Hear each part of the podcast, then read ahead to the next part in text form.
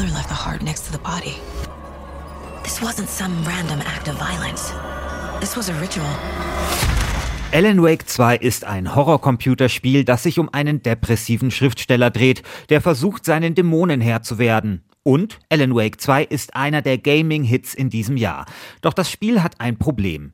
In so ziemlich jedem anderen Jahr wäre Alan Wake 2 zum Titel Bestes Spiel des Jahres spaziert, doch nicht im Jahr 2023. Denn bei Computerspielen ist es wie bei Weinjahrgängen. Es gibt mittelgute, sehr gute und alle Jubeljahre mal ein herausragendes Jahr.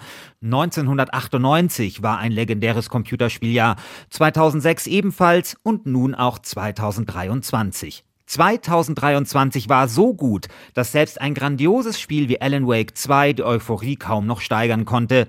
Woran das liegt? Zum einen ist da der Zufall, sagt Geraldine Hohmann, die beim Spielemagazin GameStar den Podcast GameStar Talk moderiert. Viele Spiele haben sich verschoben und landeten genau im Jahr 2023. Also die letzten Jahre gab es ja durch die Pandemie, aber auch andere Faktoren immer wieder Verschiebungen, die einfach dazu geführt haben, dass, glaube ich, die Entwicklerinnen und Entwickler untereinander auch gar nicht mehr den Überblick hatten, was wann erscheint.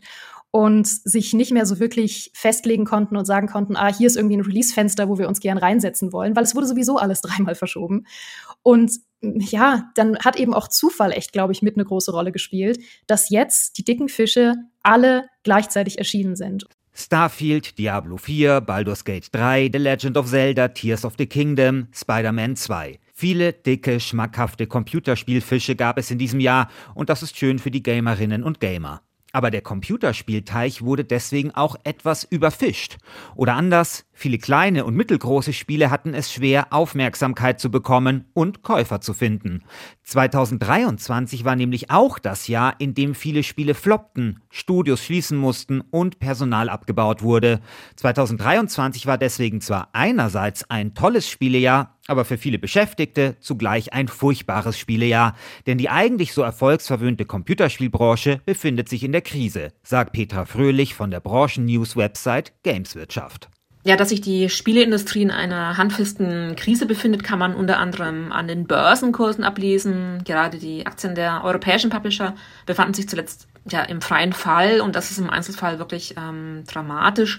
Wir erleben außerdem Entlassungen im großen Stil, dazu Projektstops äh, und Verschiebungen. Ganze Standorte und Abteilungen werden geschlossen. Also ja, die Branche unter, durchlebt äh, derzeit einen echten Stresstest, auch deshalb, weil die Unternehmen in den vergangenen Jahren auch deutlich Personal aufgestockt haben und äh, insofern kann man schon davon sprechen, dass sich die Games-Industrie in einer Krise befindet. Vor allem die Mitarbeiter trifft die Krise hart. Das hoch angesehene Münchner Entwicklungsstudio Mimimi Games erklärte Ende August schließen zu müssen und das, obwohl ihr letztes Spiel Shadow Gambit von den Computerspielkritikern gefeiert wurde. Und auch in anderen Ländern wird der Rotstift angesetzt. Petra Fröhlich. Ja, die Mitarbeiter sind wie immer die Leidtragenden, weil sie sozusagen das schwächste Glied in der, in der Kette sind und nichts dafür können. Das sieht man jetzt auch an Entlassungswellen, wo vielfach per Rasenmäher-Methode gesagt wird, spart bitte 10, 20 Prozent der Kosten ein, egal wie.